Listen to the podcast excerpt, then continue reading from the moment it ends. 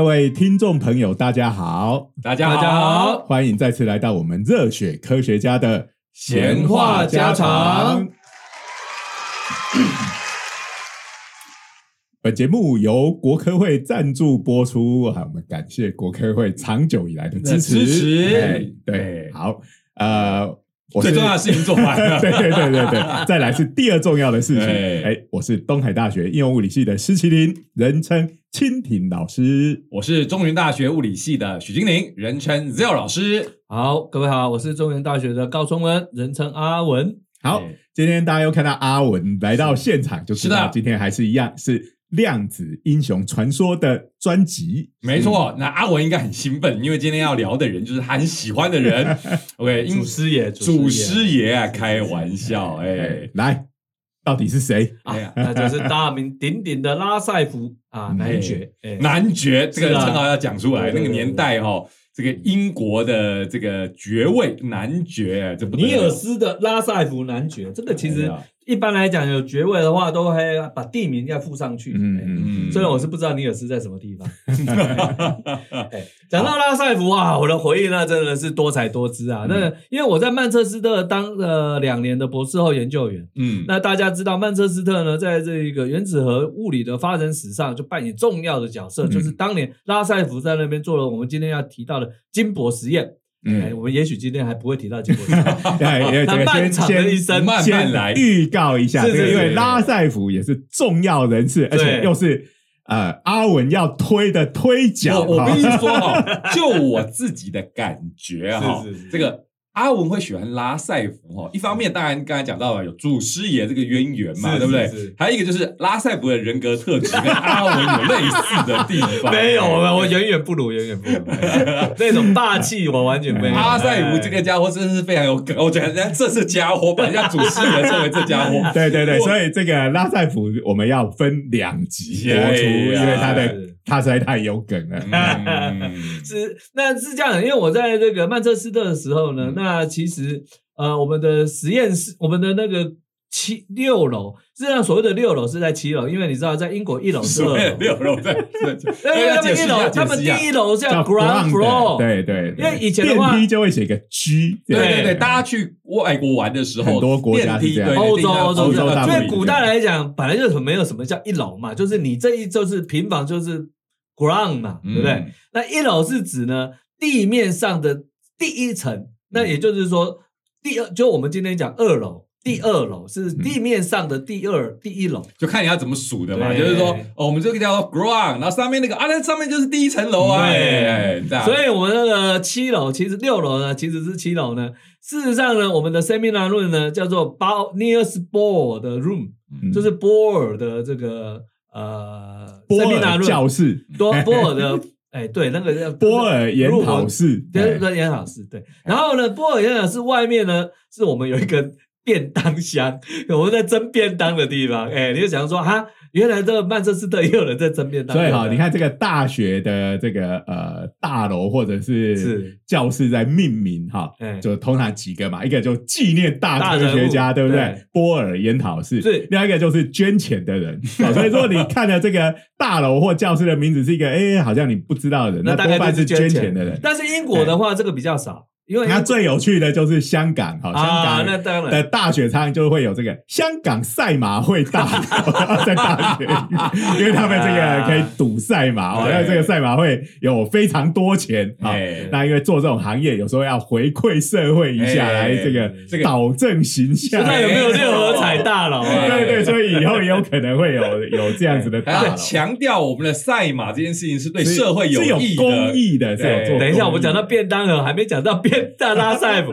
的便当盒上面有一个徽章，嗯。有一个徽章，然后那个徽章你仔细一看，哇塞，那是有爵位的章啦，就是他把嘉文就对了，对家就是家徽啦，家徽就是你知道，就像日本的话，每个家有那种大名家会有就是那家徽，个水户黄门吧？你有看过这个徽章吗？哇，这个就是水户黄门看不出来，那就是德川葵啊，对吧？哈，那但是呢，那大家个看了就要下跪，对了，不知道大人降临。忘记吴志龙也哭啊，不对，那是那是八代将军的台词。爆仿爆仿将军，对对对，事实上八代将军根本不叫爆仿又将军，又他叫扯远了，又扯哎，远不，总了。之是我们台湾虽然没这个传统，但是哎，在日本啊，在欧洲哎有家就有。对，讲到家徽，这个还是个专门学问啊。这个有机会的话，可惜啊，在 Pass Case 它就有点难，因为你看不到那看不到，这可能要做成 YouTube 短片。嗯来，我去跟豪猪老师瞧一瞧，看不我们能不能来一起专门来做家徽。反正很多物理学家都是有爵位的，对啊，德布罗伊啊，得可以啊，对啊，我下次跟他耶瞧瞧看啊。哎哎，对呀，那可能觉得我太夸张了啊。不过真的夸张了，大家听到这边会觉得便当箱上面真便当上面也有啊。所以你讲的是指那个蒸便当的那个机器那个编蒸当机器上面的墙壁上有一个哦，是墙壁上，所以我刚才在想说，这个蒸便当的 这个机器上面要有个家徽干什么？这当然不是啊，真看到他就要下跪，现煮师范散饭吃，现煮好，师也所以散饭吃。到底那是谁的家伙？哎，那个就是这个我们今天的主角拉拉塞塞夫。所以它里面就有一只嘟嘟，不是嘟嘟鸟，我就讲 错了，嘟嘟鸟。是 kiwi 鸟啦。我每次都讲 Kiwi 不是在吃的那个奇异果吗对，那就是哎。纽西兰特种的一种鸟，然后旁边有一个毛利人，所哎。以，所以这边我一直要搞不大清楚哈。对，是是是所以 kiwi 那个鸟到底是因为鸟因为奇异果得名，还是奇异果因为那个鸟得名？哎，这是一个很好的问题，因为好像，不知道，因为好像就是那只鸟跟 kiwi 果长得很像，所以到底是谁因为谁得名，我一直没有搞清楚过 啊。好所以总之我们 kiwi 是奇异果，但是有一个也跟是鸟的名字，也是鸟跟哦，它所以他们的家徽啊、呃这个是不是因为是那个拉塞夫的故乡的是。特产？对，是不是？它等于是他的封地，原哎以名义上的封地就是在纽西兰，就是他的故乡。啊，因为哎纽西兰也是属于大英大英帝国国的，那时候还是大英帝国。哎。在当年日不落帝国嘛，嗯对不对？是是是。叫说日不落的意思，大家熟悉历史都知道嘛，就是全球都有嘛。对对，就是你每一个时区都有一个都有你的领土，所以不管在任何时间，阳光都会照在大英帝国的领领土上。对啊，所以在纽西兰也有嘛，哈啊这些。大英帝国最大的特征，对我这种爱天竺鼠的人士来讲的话，就是你可以看到，像那种大英帝国之后的这些国家，都会有养天竺鼠学会协会，为什么？就是因为当年养天竺鼠的习惯，就是从大英帝国这样传出去。哦所以这个哎这个我天竺鼠，你就可以给它取一个响亮的名字，这叫做日不落时。哎，那为什么叫基尼鼠呢？基尼不是在南美洲几那个内亚猪没有啊基本上就是传错了嘛，那个就、哦就是就就是就是他们以为是 guinea guinea pig 嘛，几几内亚传过来的嘛，哦就大概是弄错了嘛。它其实是秘鲁啊、厄瓜多，哎，这种这种事情不是很常发生吗？对不对对，所以就天竺鼠本来就不是天竺啦，说的也是，太阳笔里面没有这。是完全乱七八糟的命名法。所以这个呃，拉塞普他拿到爵位之后，就这个以他们家乡的名产作为家徽。好，那如果像我跟这个 Zero 老师，我们都出身脏话，好，那我们成了要是成了贵族，就会用脏话肉圆来作为我们家的家徽，啊或者是控骂本，是不是？现在想起来，真是有一种荒谬感不。会啊，就是这样子啊，就是要这样子啊。对啊，那如果是我当了贵族的话，那当然就是放孔子庙。啊，这个阿伟是台南人，那、是啊可以放碗牛肉汤也不错。我我从小没有吃牛肉汤，这个习惯真的不知道这个东西是被。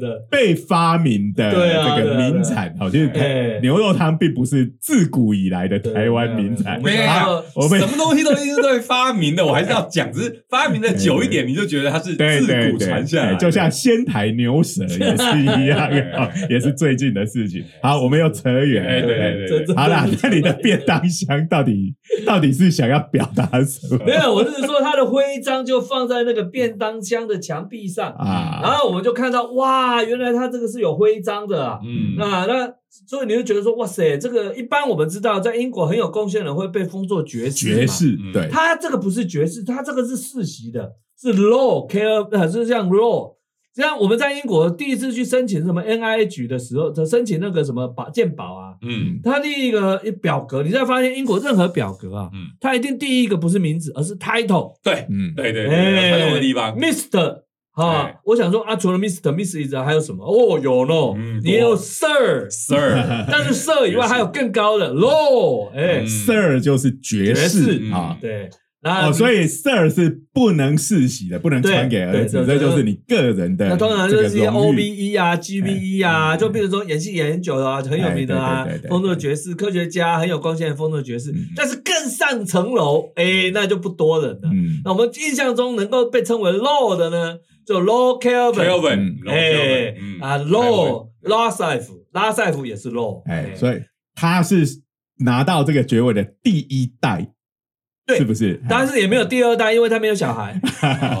但是如果他有的话，就是他的小孩就会继承这个称号。但是呢，有些爵士，有些这些勋，有些这些肉是有领土的，嗯。有收入的。嗯。那他们这个其实没有啊，空壳的但是你不要忘记，英国有一个很特别的政政治机构叫 House of Law，嗯。上议院，嗯上议院都要有 law 的称 title 的人才能进去。或者所谓的贵族院嘛，是哎是是是，对。大家现在喜欢那种奇幻 fantasy，就会知道那个 law 就 yes my law，就会 底下可以有一堆武士为你效忠哦，那种感觉。古代的确是这样像这个一般来讲，像 Baron 啊，Baron，让我最近就读了一本《查理大帝传》，就查理，我们俗称查理曼啊。嗯。其实很多人就弄出查理曼大帝，我说你乱来，查理曼就是查理大帝，所以你查理曼大帝就是查理大帝大帝。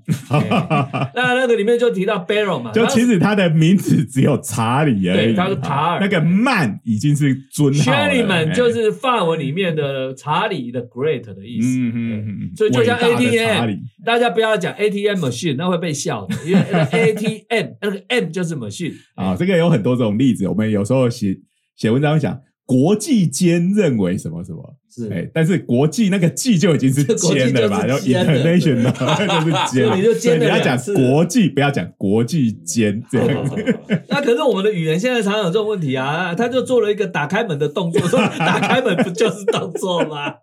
好啦，我们今天一直在吐槽这些有的没有的。讲过都还没开始进到大家因为听到有两集就就心里头就很奢侈了起来了，这样子啊。祖师爷，哎，来来来，对，对我们赶快回到拉塞夫，我拜托。我们到底到底侦办机器讲完了没有？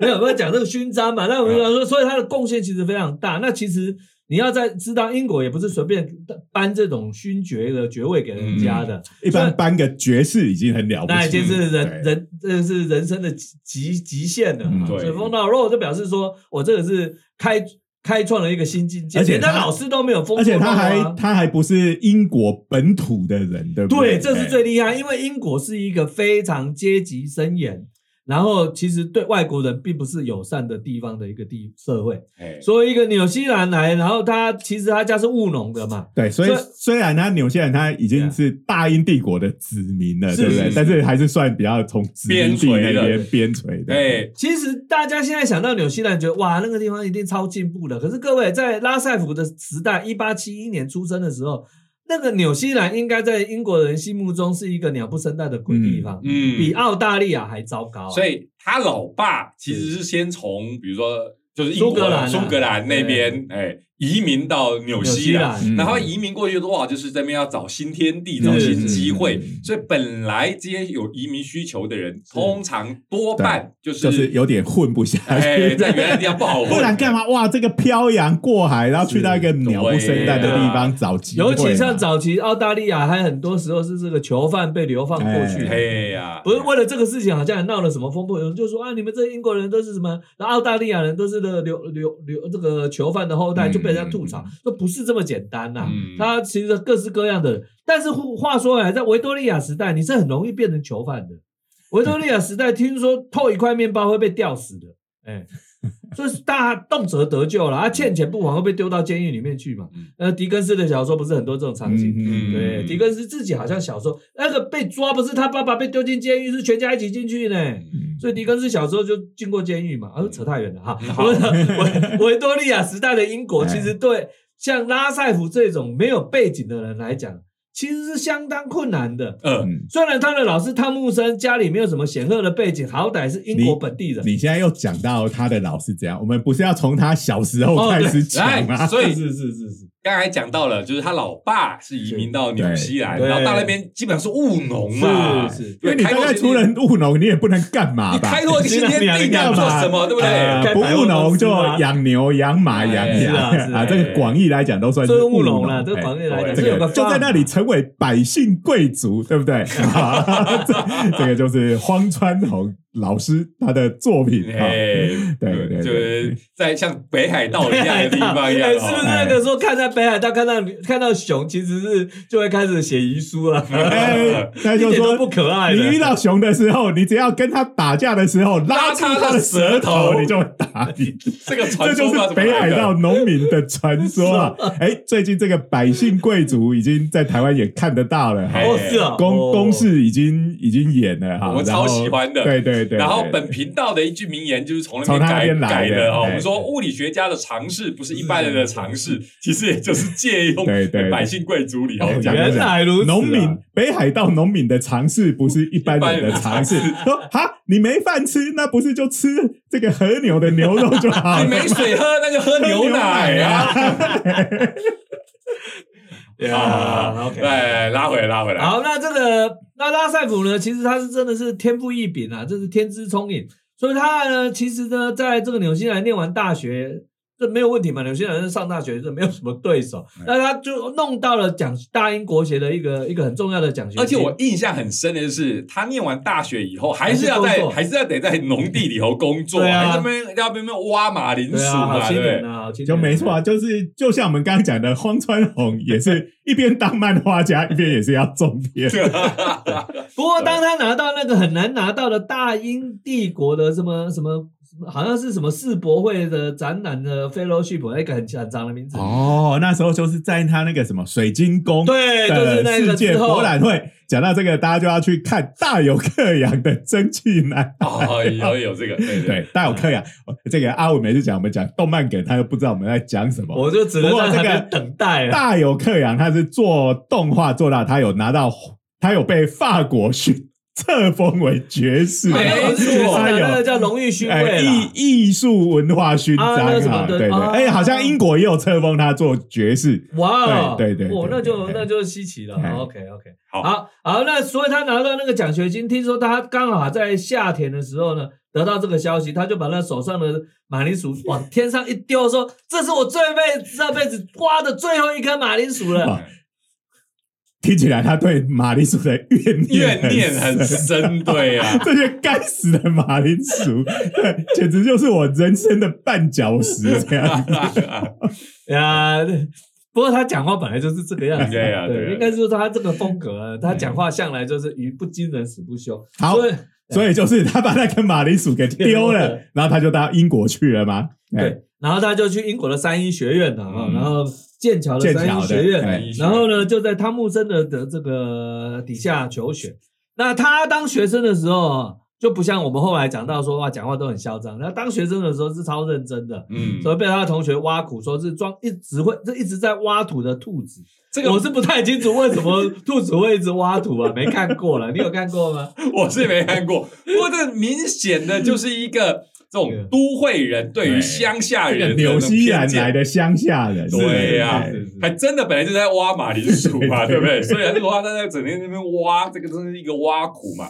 然后呢，很卖力的在做事嘛，对啊，就是用这种来形容。对，而且呢，你也看到真的不知道兔子在忙什么嘛，所以这是有一点点就是在听说兔子底下那个地道非常的错综复杂，像迷宫一样，嗯，所以他们其实真的很忙，哎呀，是这个意思吧？所以他在剑桥就是他的老师就是汤姆森了嘛，对嗯。对，所以汤姆森非常欣赏他了，他真的是也是当然够杰出，可是呢，当然也要有贵人相助。那嗯那汤姆森就是他的贵人，嗯。所以汤姆森呢后来就推荐他去了这个当时加拿大蒙特楼大学啊，McGill 蒙特楼的 McGill University 嗯，啊，去那边其实这个也是一个名校哈，是是到现在也还是哎对，在魁北克，对。哎，只不过这个又到边陲去了，对呀。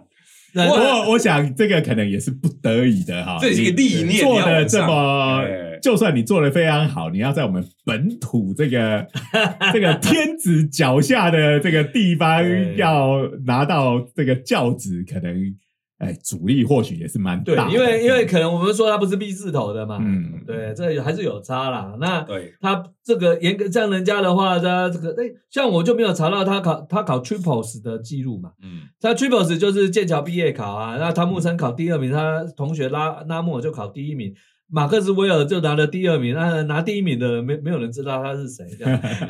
那所以这这个他大概不是这个这方面就没有特别，所以数学并并没有特别的并没有名列前茅，是所以这个传记也就不会特别去对，写他。那当然你也没听过阿塞哎姆在呛说我数学多好多好，哎，从来没有嘛。说我这个考那个考了第一两百二十二十九名，那 听起来就不怎么。哎，听说那么 triples 最后一名会送一根大汤匙，很奇怪的大汤匙，还有一个特殊名称，哎，还是木质的大汤匙。嗯，对。不过你想嘛，所有的科目都要考数学，这是不是有点强人所难？嗯 哎，好，那你说所有所有的科目是指，不管你是主对修文主、理组修全部要考数学。我都我个人觉得这倒是蛮好的主意啦嗯，但是可能在台湾施行不开啦。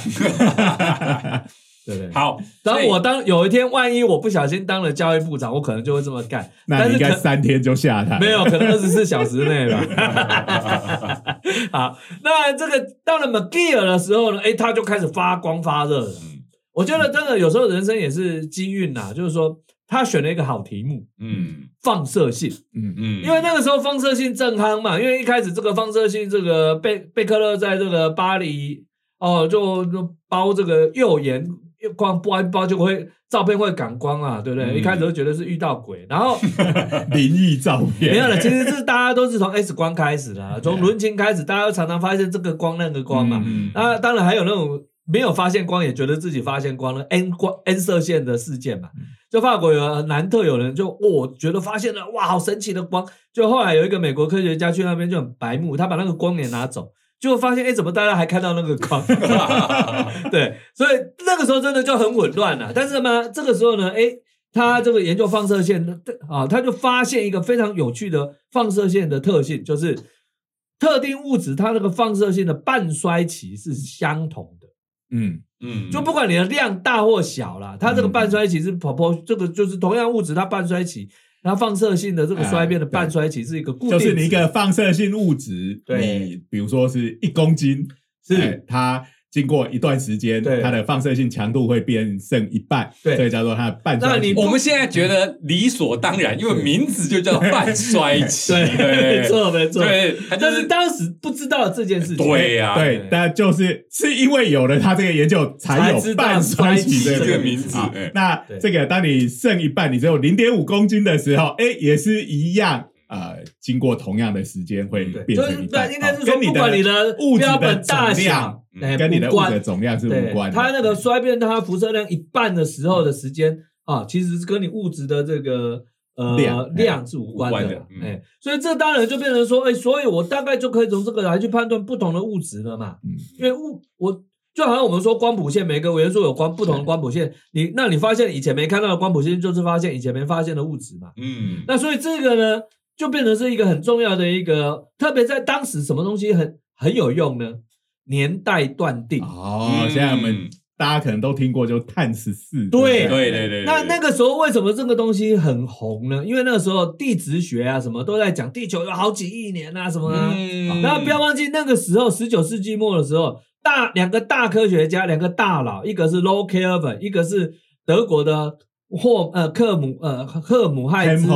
对，两个人呢就举从太阳的这个能量去论证说啊，哎呀，这个太阳顶多是一亿年呐、啊，所以嗯地球怎么可能会有什么四十几亿年？可是地质学他们用一些方法就判定说，哎，这个地球的年龄应该有十几亿、四就是当时至至少有十几亿年以上。嗯，那尤其这个牵扯到演化论嘛，嗯那达尔文就说哦，物种会演化啊，大家说哦我没看到，说哦它演化的很慢，呃啊是有多慢？那你再怎么慢也不会比地球年纪慢嘛。嗯所以地球的年龄是很重要的一个问题，它不只是科学上的问题，它是演化论的问题，它变成是宗教的问题了嘛。嗯所以这个问题不得了啊！好、那它这个放射性的年代鉴定呢，哎，就扮演了一个非常惊人的角色，就告诉你，从很多地质岩石标本啊有放射性的，一看，哎，果然是有可能的。嗯地球的年龄比大家想象的要久很多，嗯，哎，所以这个其实又有它特殊的时代意义啊。对，所以有时候有些科学发现，哦，你今天讲啊要收瘦嘛，啊就发现半衰期了嘛，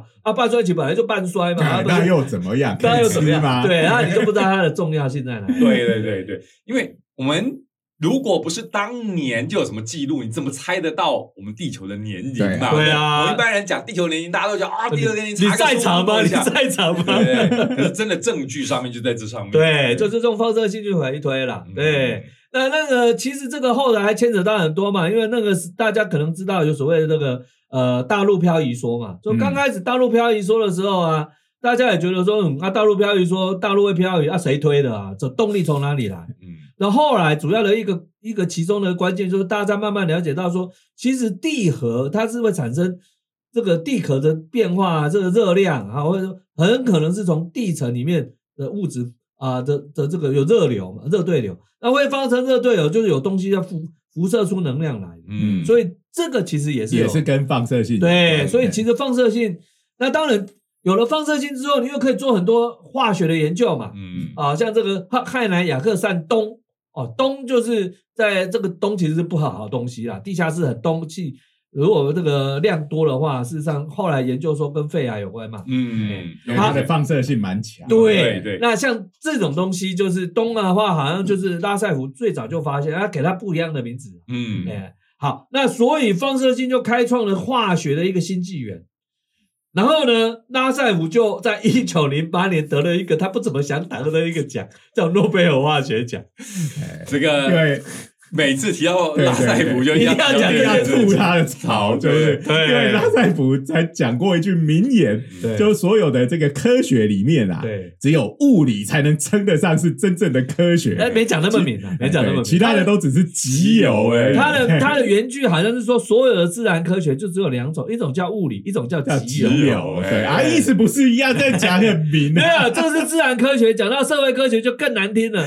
他说所谓的科学哲学就是有的这样，有的那样，呃 有没有瞧不起人的？它的概念就是你最后没你背后如果没有一个脉络，而且特别是哦，你如果没有什么，具体的推，的这个结果的就话，而且通常会落在一个数学的框架下面去描述它我们才认为它是物理。因为他说集邮的话，就是只是哦，到处做一大堆观察，就是收集收集再收集对那当然，后来 DNA 在剑桥发现以后，拉塞夫可能就会闭嘴，不过他早就已经他早就过世了。嗯 本来是想说早就挂了，然后我们也讲说，就是拉塞普一直自认为自己是一个非常厉害的物理学家，就却得了一个化学，在一九零八年得了一个化学奖。所以应该那时候就会有化学的人去吐槽他，恭喜你得了诺贝尔集邮奖。对，但是事实上他的确是不太高兴啊，嗯不太高兴到他他当时听说讲出一句名言嘛，他说我这辈子看过最快的化学变化，就是一个人从物理物理学家学家变成化变学家，有够酸的了。但是他还不是乖乖去领，对 我说你有 guts 一点，你像沙特一样说啊，你别别跟他，别跟领啊。哇！对如果你还看诺贝尔的奖的历史上面，常常会有这种介于边缘。对啊，你今年的化学奖不就也是物对呀、理吗？你说你看到这化学奖说，哎，这个是物理学家在研究的，不是吗？而且啊甚至得奖人，他的一路上面的都都是被认为是物理讲学家。讲到这个，我能不能让我自入性行销一下？嗯，我就写了大概三篇吧，就是得了诺贝尔化学奖的物理学家 对们嘛。啊，哦，那其实这个还蛮多人的啊嗯，我还把那个比较有名的人剔除掉，想说以后专门替他们写。你像居里夫人自己第二次啊，马克玛丽斯科沃多夫斯卡居里第二次得的奖就是化学奖啊。嗯他那个化学奖就是因为他纯化得到纯的镭嘛，嗯，花了十年功夫，然后他绯闻爆发之后呢，这个诺贝尔化学这个委员会就送他一个化学奖。好，这个有机会再聊哈。是不过应该看到当年的分类，就是如果你做的是跟元素上面有关的，对会跟周期表上面的一些元素的排列有关的，他都觉得你就是化学。可是你这样讲又有一个例外，嗯那个诺利男爵跟一个化学家叫阿什么奇啊拉拉曼奇，他们两个得了一个诺贝尔物理奖啊，嗯，第二年的诺贝尔奖，他们就是发现氩。那为什么发现亚得物理奖呢？他发现镭就化学奖，不，纯化镭化发现 纯化。发现放射性得的是一九零三年的物理奖，哎。所以一我开始我觉得那时候是刚开始那几年，诺贝尔奖是一九零零年开始始。嘛，哈，那时候可能大家都有点搞不清楚啊。其实那哎是零一吧，一九零一年开始啊，anyway 呃，就是可能那些在决定什么奖要颁给谁，也搞不太清楚。事实上，可能连这些科学是怎么你你如果划分还记得的话，那时候重要人物那个阿伦，那个什么乌尼什么伦什么的，我们都叫阿伦那个家伙，就是一直不给诺贝尔爱因斯坦奖那个阿伦，他就是研究化学的物理学家吧？他算算他是算物理学家的化学家？哎呀，想想，因为他那是跟那个什么活化呢，对对对对对化化学反应有关嘛。对对呀，这个 Arrhenius 那那个的话，Arrhenius 我只记得他叫阿伦，Arrhenius 那个的确大家都认为它是化学上面的，可是，在物理学上面的确那他是波兹曼的学生对呀难道你要拨给波兹曼一个物诺贝尔化学奖？而且那个活化呢，那个东西完全是从波兹曼那那对啊，所以很多人讲，就就是就是就就是波兹曼 factor，对。波兹曼因子里头的那个活化人。好对所以这个拉塞普其实得我们在课本里头学到，通常讲拉塞普最为人所知的贡献就是那个金箔散射的实验但他得奖并不是因为这个工作，，他后来一直持续被提名啊，啊，可是可能是嘴巴太臭还是怎么样，就没提了。他照理说敌还有很多次可以再得，他不知道为什么没有因。为你看他是等于是，所以他得奖后来奖还一直。被提名，他得奖是因为这个半衰期是放射性的嘛对不对对？但是那个金箔那个散射实验，因为确定了呃相当程度确定的原子结对，构，所以就哎但是那个实验没有那个那个东西其实是该再得一个物理奖。对呀他一直到死前一持续被提名，物理奖、化学奖，我有去数嘛，物理奖还是比化学奖多。我以前有数过，我就可能真。的是因为嘴巴太臭了，对对对因为那个东西都是要投票决定的嘛，对不对？就像我们上次讲爱因斯坦被挡了那么多年，对啊对啊是对啊这个，我们都觉得爱因斯坦不不只是应该得，还要得哎不止一个。哎对啊。哇，还不止两个，对对啊。啊，办不完了，对，但是对啊啊，竟然又是爱因斯坦，哎，到底什么时候我们才颁给不是爱因斯坦？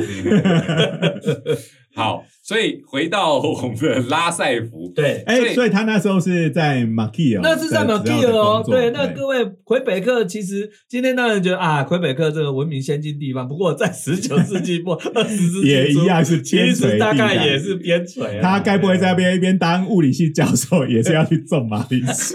这个应该是就没有了 好好，好，那当然了哈，那得了诺贝尔奖，后来他当然就衣锦还乡啦，就回来了英国本土，也不能说回来英国本土了，就来到英国本土嗯啊。那这个时候，这一次呢，啊，他就到了这个啊曼彻斯特大学，嗯哦当时还不叫曼彻斯特大学，当时叫做曼彻斯特维多利亚大学。哦，啊，后来维多利亚这个名字被拿掉了。后来这个名字，我去当博后的时候，一直都还在哦。到二零零四年我要离开之前，他们才跟这个 UMIST 并校，哦所以现在就没有了。并校的结果觉得名字太长了，所以就 就就没有了，就反正因为 UMIST 当然不喜欢维多利亚这个名字嘛。UMIST 的全名是什么？哦，那我也不知道，那这是那什么什么机构、科学、科技什么阿里哒喳啊喳。，ST 应该就是科技这两个字啊。